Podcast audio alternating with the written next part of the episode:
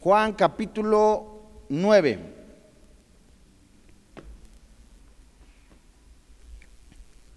Verso 35 hasta el verso 41 que vamos a dar lectura hoy y vamos a estudiar. Yo les voy a suplicar que pongamos mucha atención porque esta clase, al igual que las demás, ha sido hermosa, pero vamos a ver cómo después de la expulsión del ciego, que hace ocho días vimos, el ciego fue expulsado porque no quiso acusar a Jesús de que era pecador y que no renunció a Jesús. Vamos a ver qué fue lo que hizo Jesús. Y como el mismo, las mismas palabras, la misma escritura, la palabra de Dios, las profecías de la palabra de Dios en relación al Mesías, evidencian de una forma tan hermosa a Jesús como el verbo encarnado, como el Hijo de Dios, como el Mesías prometido, y que el mismo Mesías, la luz del mundo, ¿verdad? Donde no hay ninguna tinieblas en él, evidencia la manera pecaminosa en que vive una persona llena de religión, llena de pecado y que aunque haga obras, obras, obras, obras, jamás va a ser salvo. Verso 35. Oyó Jesús que la habían expulsado, refiriéndose al ciego. Y hallándole, le dijo, ¿crees tú en el Hijo de Dios? Jesús le pregunta al ciego. Respondió él y dijo, ¿quién es, Señor? Para que crea en Él, para que deposite mi confianza en Él, para que esté mi vida completamente en Él. Verso 37. Le dijo Jesús, pues le has visto y el que habla contigo, Él es. Qué palabras tan hermosas. Verso 38. Y él dijo, creo Señor, y le adoró. Dijo Jesús, para juicio he venido yo a este mundo, para que los que no ven, hablando de manera espiritual, vean, y los que ven sean cegados. Entonces algunos de los fariseos que estaban con él, al oír esto, le dijeron, ¿acaso nosotros somos también ciegos? Jesús le respondió, si fueras ciegos, no tendrías pecado, mas ahora porque decís vemos, vuestro pecado permanece. Santos hermanos en la fe, la curación milagrosa de Cristo del ciego de nacimiento fue un despliegue impresionante de su poder divino, un suceso que transformó la vida de el que antes era ciego. Pero la visión física no era del todo lo que el Señor planeaba dar a esta persona. Jesús estaba a punto de hacer algo aún más impresionante, darle la visión espiritual, darle ojos espirituales.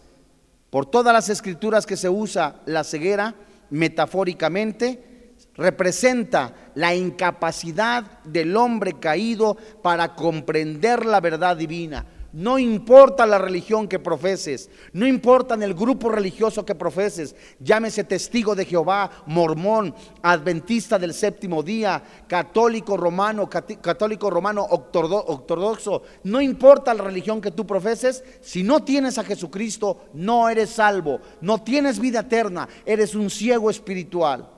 Vayamos a Isaías capítulo 43, desde el verso 8 al 11, donde Isaías se refiere a un pueblo ciego que tenía ojos, mas no veían, que tenían oídos, mas eran sordos hablando espiritualmente.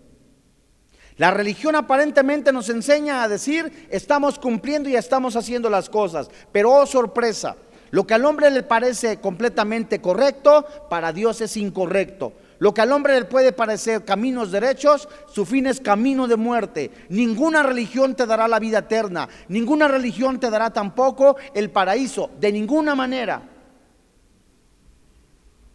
Dice Isaías, sacad al pueblo ciego que tiene ojos y a los sordos que tienen oídos. Congréguese aún a todas las naciones y júntense en todos los pueblos. ¿Quién de ellos hay que nos dé nuevas de esto y que nos haga oír las cosas primeras? Presenten sus testigos y justifíquense, oigan y digan, verdad es. Verso 10. Vosotros sois mis testigos, dice Jehová, y mi siervo que yo escogí para que me conozcáis y creáis y entendáis que yo mismo soy. Antes de mí no fue formado Dios, ni lo será después de mí. Mientras Jeremías, Jeremías capítulo 5, versículo 21, 21, describe también a un pueblo necio, sin corazón, que tiene ojos igual que no ve, que tiene oídos y no oye Así son las religiones, amados hermanos, persona que me escuchas a través de, este audio. Una religión lo único que te hace es tener costumbres, ritos ceremoniales en los que jamás vas a tener la vida eterna y en la que tu carne, en tu pensamiento, aparentemente tendréis paz.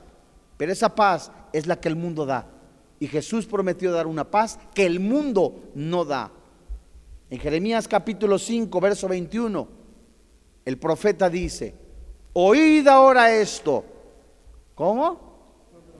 Pueblo necio y sin corazón, que tiene ojos y no ve, que tiene qué?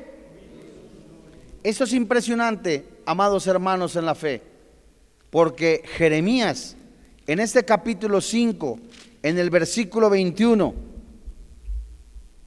literalmente está mostrando un corazón duro, un corazón lleno de maldad. Pero fíjense ustedes, Isaías retrata, Isaías retrata a los líderes espirituales corruptos de Israel como atalayas, ciegos, todos ignorantes. Isaías capítulo 56, desde el verso 9 hasta el verso 12. La Biblia es como describe a aquellas personas religiosas que teniendo la palabra de Dios y en lugar de enseñarla, en lugar de anunciar el Evangelio de salvación, prostituyen la palabra de Dios, manipulan y controlan a las personas, le sacan dinero, aún más juegan con sus emociones y sentimientos. La Biblia les describe también como hipócritas, mentirosos, y aquí en Isaías capítulo 56, verso 9, hace alusión a ese grupo de religiosos como los fariseos, los saduceos, los que componen una religión que en lugar de enseñar la palabra de Dios, únicamente enseñaban cosas humanas, enseñaban ritos humanos para controlar y manipular a las personas. ¿Cómo los describe? Todas las bestias del campo. ¿Cómo les describió? Es Dios. Es Dios quien está describiendo estos falsos profetas, a estos falsos maestros, a estos falsos predicadores que lo único que hacen es corromper la palabra de Dios, prostituir el Evangelio en lugar de prevenir al pueblo de Dios. Seguimos leyendo Isaías capítulo 56. Verso 9. Todas las bestias del campo, todas las fieras del bosque, venid a devorar. Verso 10. Sus atalayas, ¿cómo describe a los que supuestamente son maestros? Ciegos. ¿Todos ellos? Ignorantes. ¿Todos ellos? La Biblia los describe a alguien que prostituye el Evangelio, a alguien que le saca dinero a la gente con el fin de tener sus bolsillos llenos de dinero y únicamente les dan, perdóname la expresión, embarradas de Biblia para manipularlos, Dios mío, no hay corazón, no hay sensibilidad, seguro no son ni cristianos. Sus atalayas, una atalaya era aquel que se ponía hasta arriba de, de la torre, ¿verdad? Como vigía y, prevenía al pueblo, prevenía a la gente. El pastor tiene que prevenir a sus ovejas. El pastor tiene que enseñar palabra de Dios. El pastor tiene que enseñar lo que la Biblia dice. Y la palabra de Dios no es para que la gente se sienta bien o para que la gente empiece a sentirse de alguna manera. Qué bonito. Aunque el Espíritu Santo nos consuela, aunque el Espíritu Santo nos fortalece, aunque el Espíritu Santo nos anima y nos levanta, es una gran verdad. Pero no tenemos que permitir el pecado. Y estos prostitutos del Evangelio, perdónenme la expresión, peor les dice Dios. Les dice, ¿cómo? Perros mudos. No pueden, no pueden ladrar. Soy hasta raro, ¿no? Soñolientos, echados, son perezosos, aman el dormir, verso 11. Y esos perros comilones son insaciables. Y los pastores mismos, ¿qué dice? O sea, son personas que no conocen la palabra de Dios de manera íntima. Muchos quizá conozcan de manera intelectual, porque ahora se estila eso, ¿verdad? De que ahora el Señor me reveló, amigo, ya todo está revelado. Es una gran verdad que el Espíritu Santo habla de manera personal, a través de la oración, a través de la comunión, pero en la palabra de Dios. Si alguien te viene con un choro mareador, ay, se me apareció Juan Diego en patines, Dios mío, necesitas estar muy lejos del Señor para que algo se te aparezca, o en pecado. ¿Qué necesita hacer Dios para que voltees? Esos perros comilones son insaciables y los pastores mismos no saben entender. Todos ellos siguen con sus propios caminos. Cada uno busca su propio provecho. Cada uno por su lado. El pastor Saturnino que se dice pastor buscando los intereses económicos. Son ejemplos. El pastor Macario buscando únicamente la posición en la iglesia. Y no les interesan las ovejas. La descripción de los malvados profetas que, que debieron haber sido atalayas fieles en lugar de advertir a Israel de que se arrepintiera, ignoraron su responsabilidad. Siglos después, Mateo capítulo 15, verso 14. ¿Sabes por qué es Dios tan duro al describir a una persona de esta manera? Porque son almas. Dios mío, son almas a las que Dios está salvando. Son almas.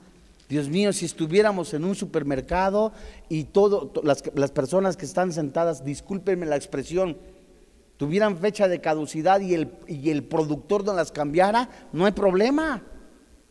Si en una iglesia nuestro negocio fueran las papas abritas, ¿verdad? O las Coca-Colas, pues no hay problema, a eso nos dedicamos. Pero la iglesia no es un negocio de esa naturaleza, la iglesia es para anunciar el Evangelio.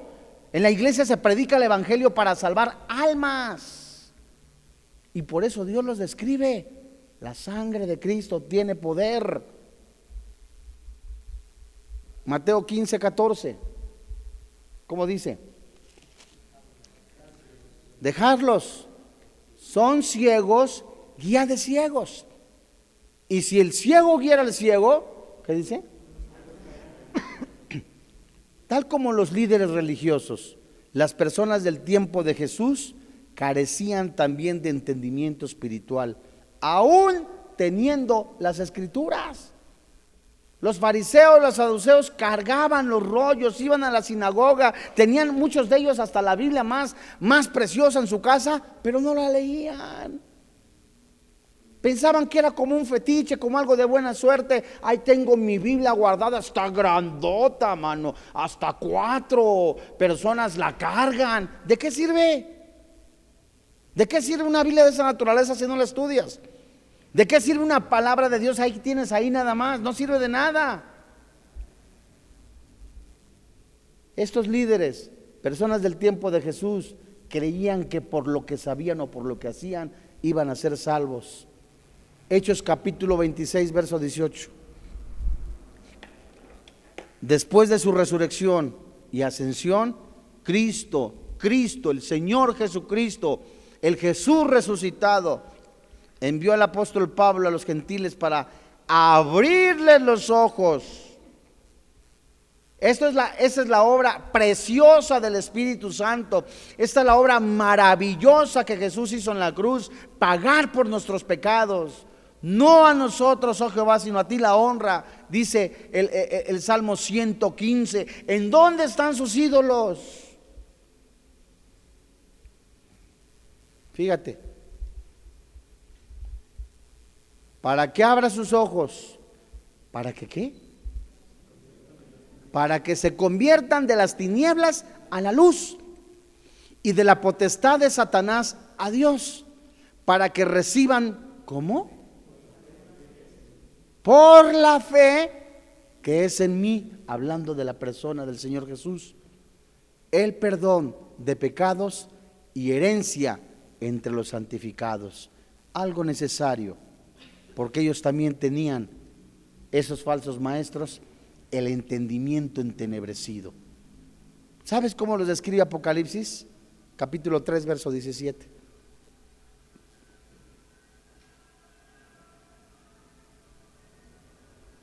Un religioso puede decir, me siento bien, los domingos hago este rito ceremonial, doy mi limosna, cargo mi Biblia, lo digo con todo respeto, en serio. Beso mis imágenes, mua, mua, y requetemoá, ¿verdad? Y estoy feliz, no hay ningún problema, me confieso, son obras en la carne. Ningún acto podrá darte vida eterna más que el sacrificio de Cristo en la cruz. Jesús no vino a este planeta nada más para decir, ¿cómo están muchachos? Qué gusto verlos. Nos vemos en mil años. De ninguna manera. Jesús vino a recibir el castigo que tú y yo merecíamos en pago a nuestros pecados, porque la paga del pecado es la muerte. Jesús fue exhibido, Juan, eh, Romanos capítulo 3, verso 25. Él es nuestra proposición, Él, Él es nuestro Dios, por Él tenemos paz, Juan, eh, Romanos capítulo 5 del versículo 1 en adelante. Él es nuestra libertad. Gálatas capítulo 5. Él es Dios por sobre todas las cosas. Romanos capítulo 9. Él recibió el castigo que tú y yo merecíamos en la cruz. Romanos capítulo 1 desde el verso 18. Allí en su cuerpo recibió el castigo que tú y yo merecíamos. Los adulterios, los robos, las fornicaciones, las homosexualidades, el lesbianismo, el pecado que tú vivías y que ahora estás reconociendo tu pecado, Jesús recibió la indignación, la ira de Dios en su cuerpo. Fue exhibido públicamente por ti y por mí. ¿Y los religiosos qué dicen? ¿Estamos bien? ¿No hay ningún problema? ¿Puedo fornicar con mi novia? ¿Puedo fornicar con mi novio? ¿Puedo estar haciendo, teniendo relaciones sexuales? Total. El fin de semana pido perdón y todos a gusto. Estoy bien. No, mi amigo. La Biblia dice, tú dices, yo soy rico, me he enriquecido y de ninguna cosa tengo necesidad. Y no sabes que tú eres un desventurado, miserable pobre, ciego y desnudo. Esa es la condición de una persona religiosota que se siente bien delante de Dios. Hago obras, le regalo mil pesos, dos mil pesos a, un convento, le regalo cinco kilos de carne a, a la iglesia, ¿verdad? Eso no te da la vida eterna. De modo que ni los judíos muy religiosos, ni las naciones paganas, ni quienes profesan ser cristianos están exentos de tal ceguera. Porque hay quien dice que es cristiano y aún vive para el pecado.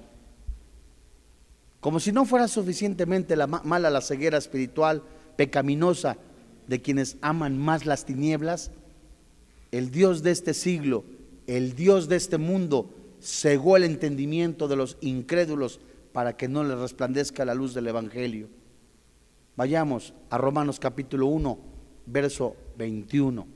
Dios habla, Dios habla, habló de diferentes maneras por los profetas, por aquellos este, hombres de Dios. Hoy nos está hablando a través de Jesucristo en su palabra. ¿Y el mundo qué hace? El mundo está atestado de pecado, atestado de inmoralidad. Al mundo no le gusta escuchar pecado.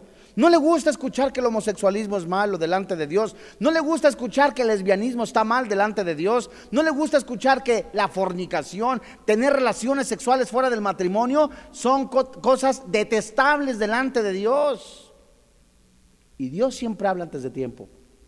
Pues habiendo conocido a Dios, una nación desagradecida no le glorificaron como a Dios, ni le dieron gracias, sino que se envanecieron en sus razonamientos y su necio corazón, ¿qué dice?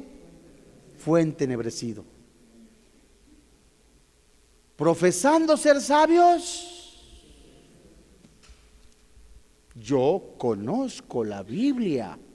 Alguno dirá, yo conozco el mensaje de salvación. Yo conozco esto intelectual porque sigues en tus pecados. Profesando ser sabios, se hicieron necios y cambiaron la gloria de Dios incorruptible en semejanza de imagen de hombre corruptible, de aves, de cuadrúpedos y de reptiles. Por lo cual también Dios, ¿qué dice? Se traduce, Dios los abandona. ¿Cuántas veces te ha hablado Dios en tus pecados, en tus delitos, en tus inmoralidades? Y perseveras y sigues en el pecado. Llegará un momento en que la paciencia de Dios, que es longánima, que es paciente, que, que no se puede comparar la paciencia de Dios, llegará un día en que Dios te abandone y que algún día te conceda lo que tanto has estado buscando. Quiero estar lejos de Dios, no quiero saber nada de Dios, no me interesa conocer de Dios, no quiero saber de Dios, quiero estar en mis comodidades inmorales. Alguno dirá, cuando llegues a la presencia de Dios, se te va a conceder, te va a decir, apártate de mí, maldito. Ve al fuego eterno. Dios los entregó a la inmundicia, en las concupiscencias de sus corazones, de modo que deshonraron entre sí sus propios cuerpos inmoralidad, pecado, homosexualismo. Vayamos a Mateo capítulo 13, verso 13 hasta el 15. Fíjate, el Espíritu Santo habla a través de la palabra. Pero cuando una persona se aferra, no es cierto, no es cierto, no es cierto, no es cierto, estoy bien con mi amante, estoy bien fornicando, estoy bien con, mi amante, estoy bien con mi muchacho, con mi novia, con mi novio, teniendo relaciones sexuales, ustedes están locos, llegará el momento que pierden la razón. Van a, lo bueno le llamarán malo y a lo malo le llamarán bueno. Y los religiosos, ¿sabes en qué condición se encontraban? No entendían lo que el Mesías decía. Estaban ciegos espiritualmente. Por eso les hablo por parábolas, porque viendo que dice, no ven, y oyendo, no oyen, ni entienden. Verso 14, de manera que se cumple en ellos la profecía de Isaías, que dijo, de oído oiréis y no entenderéis, y viendo veréis, ¿y qué? Vieron al Mesías y no lo conocieron. ¿Y cuántas personas oyen o están escuchando o están en algún momento en una predicación y, ah, y están pensando en que dejaron los frijoles en la lumbre, en el final de la telenovela, en los afanes de la vida, en la novia, ay, me la pasé re suave ayer con la muchacha, ay, nos fuimos a tal lugar, ay, estuvimos en el borde del Sociaca, nadie nos vio, ahí estuvimos. Y están Dios lanzando el mensaje, el mensaje a que dejes el pecado, llegará un momento en que tu propio pecado nubla el entendimiento. Verso 15. Porque el corazón de este pueblo se ha engrosado. Y con oídos oyen qué? Pesadamente y han cerrado sus ojos para que no vean con los ojos y oigan con oídos, con los oídos y con el corazón entiendan y se conviertan. Y dice Jesús, y yo los sane. Dios te está diciendo, abandona tu pecado y tú dices, no quiero, no quiero, no quiero, estoy mejor aquí, estoy mejor robando, estoy mejor fornicando. Ay, antes de morirme me arrepiento. Ese es un error gravísimo. Porque el arrepentimiento es un don que solamente Dios puede dar, no es cuando tú quieras. Isaías capítulo 29.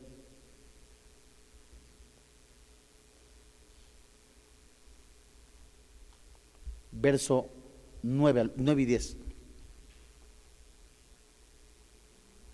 Dice la Biblia. Deteneos y maravillaos, ofuscaos y cegaos, embriagaos y no de vino, tambalead y no de sidra. Verso 10. Porque Jehová derramó sobre vosotros espíritu de... Y cerró los ojos de vuestros profetas y puso velos sobre las cabezas de qué? Los videntes eran aquellos que hablaban la palabra de Dios.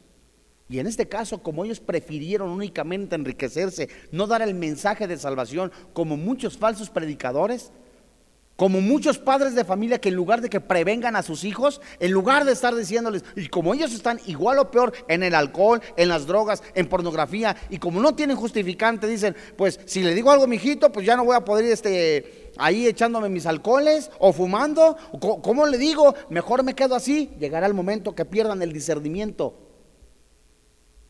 Isaías 6, 9 y 10. La ceguera y la embriaguez eran el resultado de la incapacidad del pueblo para entender el mensaje de Dios. Personas llenas de pecado. ¿Cómo iban a entender el mensaje? No es lo mismo, no me malentiendan. Alguien que apenas está creciendo espiritualmente, que tiene un año o dos años de cristiano y se mete a estudiar Apocalipsis. No, mijo, espérate tantito. Empezamos con Juan, ¿verdad?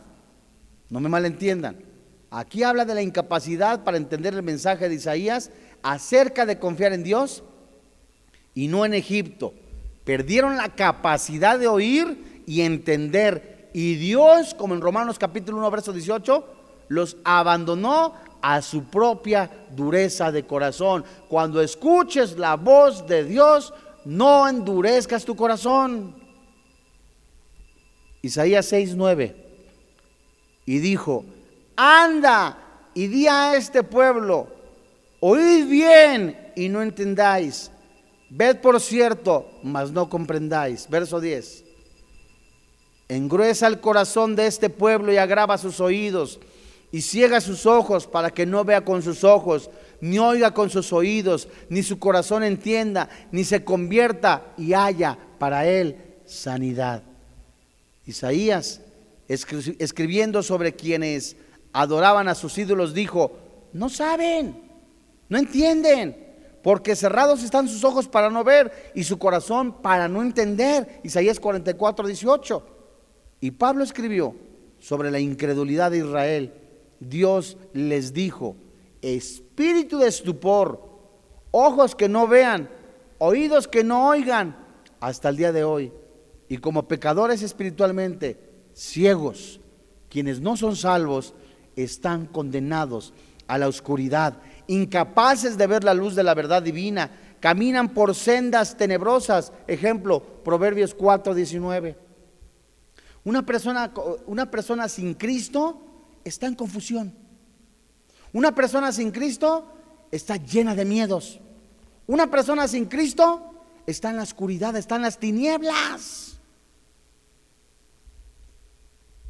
El camino de los impíos es como la oscuridad.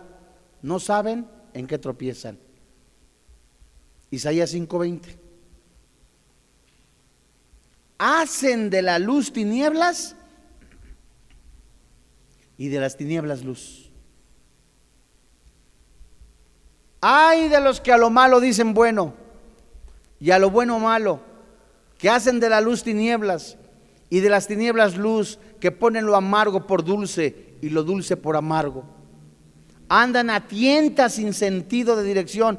Hechos 17, 27. Lo que estamos viendo, amados hermanos en la fe, es el panorama de los falsos profetas, de los falsos predicadores, de los religiosos que se sienten que se ganaron el cielo gracias a sus obras humanas. para que busquen a Dios y en alguna manera palpando puedan hallarle, aunque ciertamente no están lejos de cada uno de nosotros. Primer carta de Juan, capítulo 2, verso 11. El que anda en tinieblas no sabe dónde va. Pregunta de los 64 mil, tú contéstate, no me digas a mí. ¿Tú sabes a dónde vas? ¿Tú sabes por qué estás en la tierra? ¿Tú sabes el propósito que Dios tiene para tu vida? Ahora en Cristo, sabemos que, ¿dónde estábamos antes? En la mente de Cristo. Ahora, ¿qué hacemos en este planeta? Eclesiastés 12. El fin de todo discurso es conocer a nuestro Dios, hacer la voluntad de Dios. Evangelio de Juan. Cuando muramos, vamos a estar en la presencia de nuestro Señor. Desde ahora ya estamos en la, en la, presencia de Dios, ¿verdad? Pero un cristiano sabe, si yo me muero, ¿a dónde me voy a ir? A la presencia de Dios. Seguro, mi convicción me dice, estoy en la presencia de Dios, soy salvo. Pero alguien que no conoce a Dios, ay, no, no sé qué miedo morirse, alguno dirá, ¿no? El que no tiene a Dios me voy a morir. ¿Qué va a pasar? ¿Qué misterio habrá? Puede ser mi gran noche. Ay, no. Y así angustiado y qué desespero. Ay, y, por eso el inconverso tiene miedo a morirse. Digo, pasa algo en la casa o en algún lugar, el instinto, ¿verdad? Te lleva a, a apagar la luz, el gas. Claro. Pero para nosotros el morir es ganancia. Ya, si alguien se muere de aquí y se va a la presencia de Dios y debía un millón de pesos en tarjetas de crédito, amén, gloria a Dios, ya, ¿verdad? Es un ejemplo, ya se acabó. Que vivía con la suegra, amén, el Señor lo rescató, gloria a Dios. ¿Me voy a entender? O sea, mi gozo, mi fortaleza es, Dios mío, Salmo 23, moraré por largos días en la presencia del Señor. Y el, el que no es cristiano, no. Fíjense ustedes. Pero el que aborrece a su hermano está en tinieblas. Anda en tinieblas y no sabe dónde va. Confusión, autoengaño, falta de dirección, no sabe qué hacer. Porque las tinieblas, ¿qué dice? Le han cegado. Efesios capítulo 5, verso 11.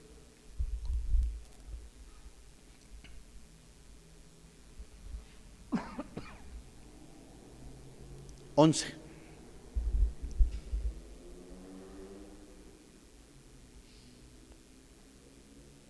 Esto es hermoso, hermanos, porque nos está mostrando la palabra de Dios, de dónde nos sacó Dios. Y no participéis en las obras infructuosas de las tinieblas, sino más bien que un no cristiano participa de las obras de las tinieblas. Sigue en el alcohol, sigue fornicando, esas son obras injustas. Y algo hermoso, Colosenses 1 verso 3. Alguien que no tiene a Cristo en su corazón, el cual nos ha librado de la potestad de las tinieblas. Antes de Cristo, amados oyentes, éramos hijos del diablo. Éramos hijos de Satanás antes de Cristo. Ahora en Cristo somos hijos de luz. Porque nos ha pasado del reino de las tinieblas al reino de luz. Alguien que no es cristiano está en las tinieblas. Y ahora en Cristo somos trasladados a dónde? Al reino de su amado Hijo. La última cura para la ceguera espiritual es la fe salvadora en el Señor Jesucristo. Isaías 9:2. Vimos el panorama una introducción de lo que Jesús estaba diciéndole a los fariseos, de lo que eran esas personas engañadas y siendo engañadas y engañando. Las tinieblas estaban apoderadas de ellos. Él es la luz. Y al ciego ahora, después de haberle dado una luz física, como le hizo unos ojos, ¿verdad? Con, con el lodo, con su saliva, hay quien dice seguro que le hizo ojos nuevos. Ahora, no solamente era un milagro, eso iba más allá, a un milagro sobrenatural, algo más allá, a darle vida eterna a ese ciego. Luz espiritual. Dice la Biblia, el pueblo que andaba en tinieblas vio gran luz, la promesa del Mesías.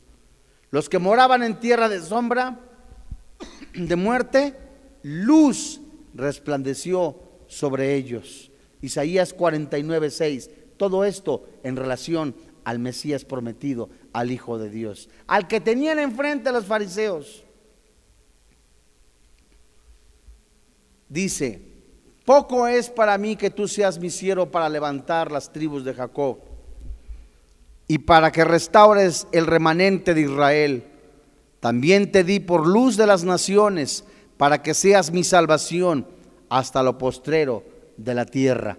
Vayamos ahora a Lucas capítulo 1, verso 79, para los estudiantes de la Biblia y que nos estamos discipulando en el Evangelio de Juan, yo les invito a que anoten cada cita, porque esto va a venir en el examen. En 15 días les traigo las hojas.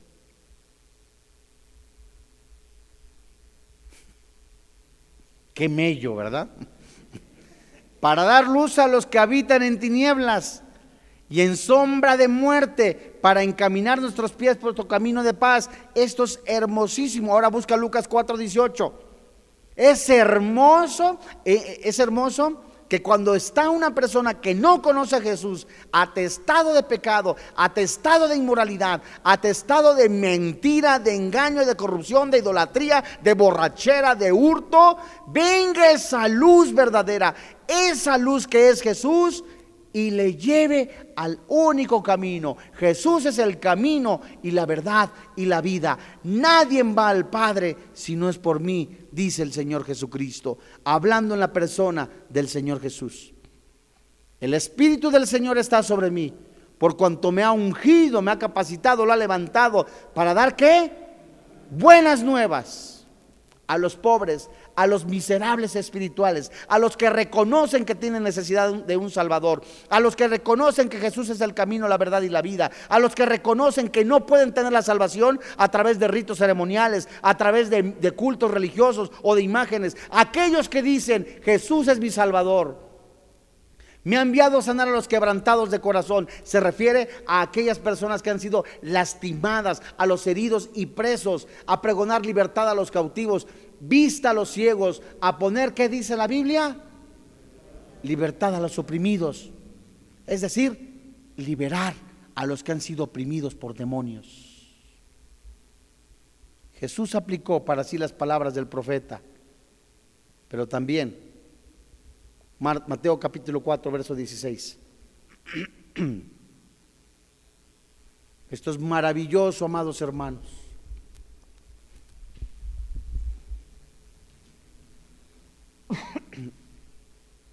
Que el verbo de Dios se manifieste en carne, que hable al ser humano para que se salve.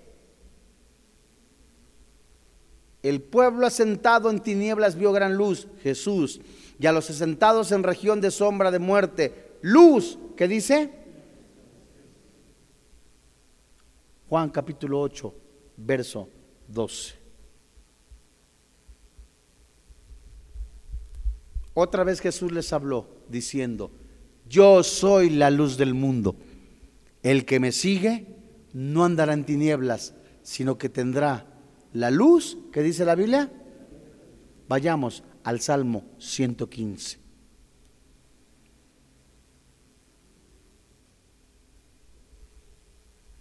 No a nosotros, oh Jehová, no a nosotros, sino a tu nombre de gloria, por tu misericordia, por tu verdad. ¿Por qué han de decir las gentes, ¿dónde está ahora su Dios? Nuestro Dios está en los cielos, todo lo que quiso ha hecho. Los ídolos de ellos son plata y oro, obra de manos de hombres. Tienen boca, mas no le hablan. Tienen ojos, mas no ven. Orejas tienen, mas no le oyen. Tienen narices, mas no huelen. Manos tienen, mas no palpan. Tienen pies, mas no andan. No hablan con su garganta. Semejantes a ellos son los que los hacen. ¿Y qué? Esto es increíble. que el alfarero haga de yeso un Dios. Que el platero coja plata o oro para hacer un Dios. Es semejante a él, ojos tienen, el que lo fabrica también, mas son ciegos espirituales. Y todavía lo hacen con las manos y todavía lo cargan.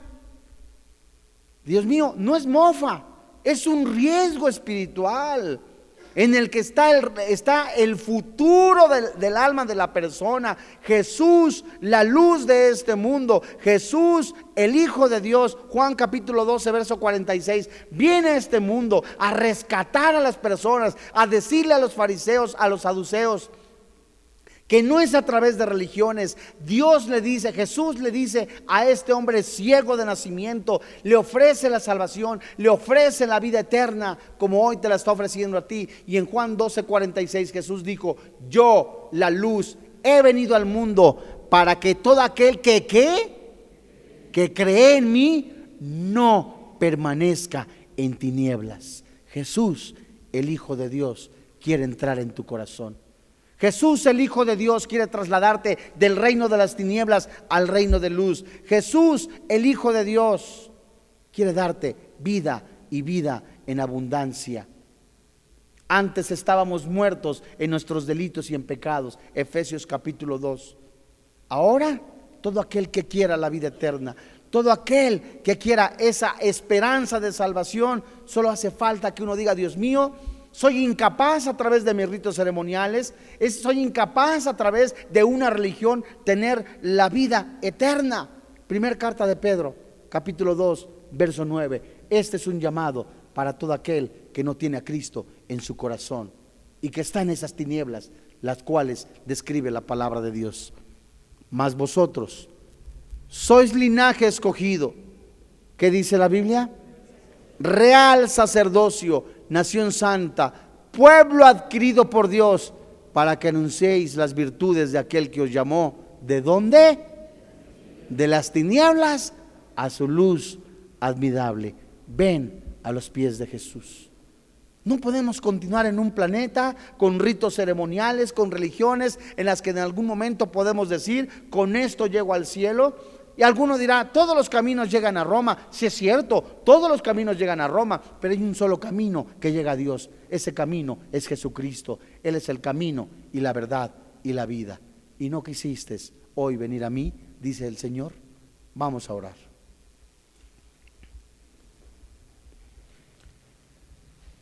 No quisieras venir a mí, dice el Señor Jesucristo.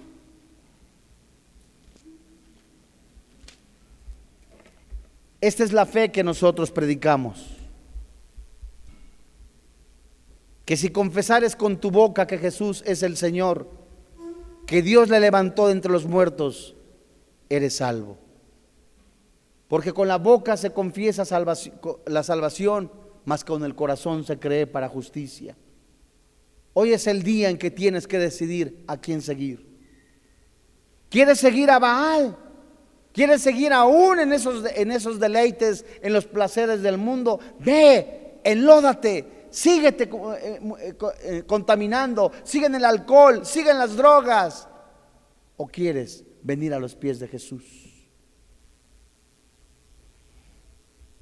El que es injusto, sea injusto todavía. El que es inmundo, sea inmundo todavía. El que es justo, practique la justicia todavía. El que es santo, santifíquese todavía. He aquí, yo vengo pronto, y mi galardón conmigo para recompensar a cada uno según sea su obra. Yo soy el alfa y la omega, el principio y el fin, el primero y el último. Bienaventurados los que lavan sus ropas para tener derecho al árbol de la vida y para entrar por las puertas en la ciudad. Mas los perros estarán fuera los hechiceros, los fornicarios, los homicidas, los idólatras y todo aquel que ama y hace mentira. Yo Jesús he enviado a mi ángel para daros testimonio de estas cosas en las iglesias. Yo soy la raíz, el linaje de David, la estrella resplandeciente de la mañana. Y el espíritu y la esposa dicen, ven. Y el que oye diga, ven. Y el que tiene sed, venga. Y el que quiera, tome del agua de la vida gratuitamente. Este llamado es para aquel que no tiene a Cristo en su corazón. Alguno dirá, ¿qué debo de hacer? He abortado muchas veces, he cometido asesinatos, he estado en muchas religiones, no tengo a Jesús. Ven a Jesús. Si tus pecados fueran como el carbón, Dios tu vida la hará completamente diferente, porque tus pecados van a ser lanzados a lo más profundo del mar. Hoy desde ahí, desde tu lugar, tienes que reconocer que necesitas a un Salvador, que necesitas a Jesús como tu Salvador personal. No te estoy hablando de una religión nueva, no te estoy hablando de una asociación diferente, te estoy hablando de que reconozcas que sin Cristo nada puedes hacer. Sin Cristo la paga del pecado es la muerte, mas el regalo de Dios es la vida eterna. Y desde ahí, desde tu lugar, dile, Señor y Dios, hoy reconozco que soy pecador. Hoy creo que merezco el infierno, pero hoy creo, porque tu palabra lo dice, que Jesús vino a este mundo. Él recibió el castigo que yo merecía. Hoy creo con todo mi corazón, confieso con mi boca, que Jesús es mi Señor, que Dios le levantó de entre los muertos. Hoy creo que Él recibió el castigo que yo merecía. Hoy creo que soy comprado con su sangre, que soy lavado con su sangre y que ahora tengo vida nueva en Cristo Jesús. Hoy te doy gracias, Señor, por quien ahora vive y reina en mi corazón, Cristo Jesús. Amén.